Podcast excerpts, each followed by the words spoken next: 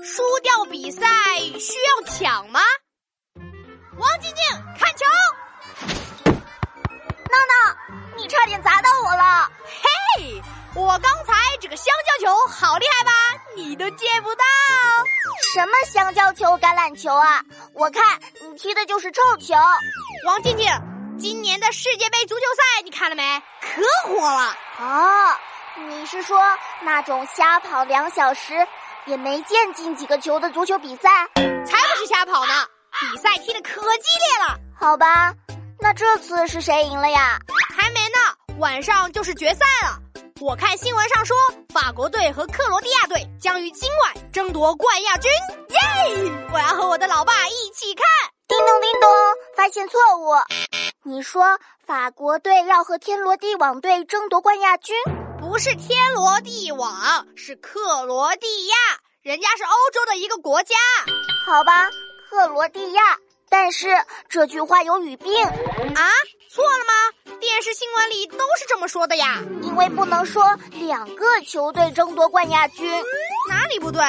就这两个队进入决赛，不是冠军就是亚军了呀。当然不对，因为呀，他们争夺的肯定是冠军，不是亚军啊。争冠军啦，输了才不得已当亚军。看来新闻都有出错的时候，那到底应该怎么说才对呀？我就告诉你吧，应该说两个球队争夺冠军，或者说两个球队将决出冠亚军。好，我懂了，王静静，我们来踢球，争夺冠军，一决胜负，决出冠亚军。好啊，走吧。其实我也挺喜欢足球的。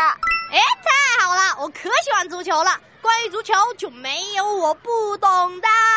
那你知道足球网究竟有多少个窟窿眼吗？啊，足球网有多少个窟窿眼？这我哪知道呀？你看，不知道了吧？牛皮吹破了吧？我看啊，如果有吹牛比赛，你就是冠军，都没人和你争。唉，这个冠军我也不想要呀。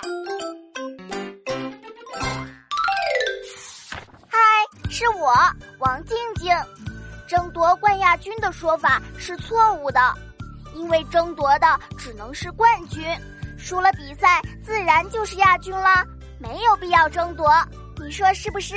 要记住哦。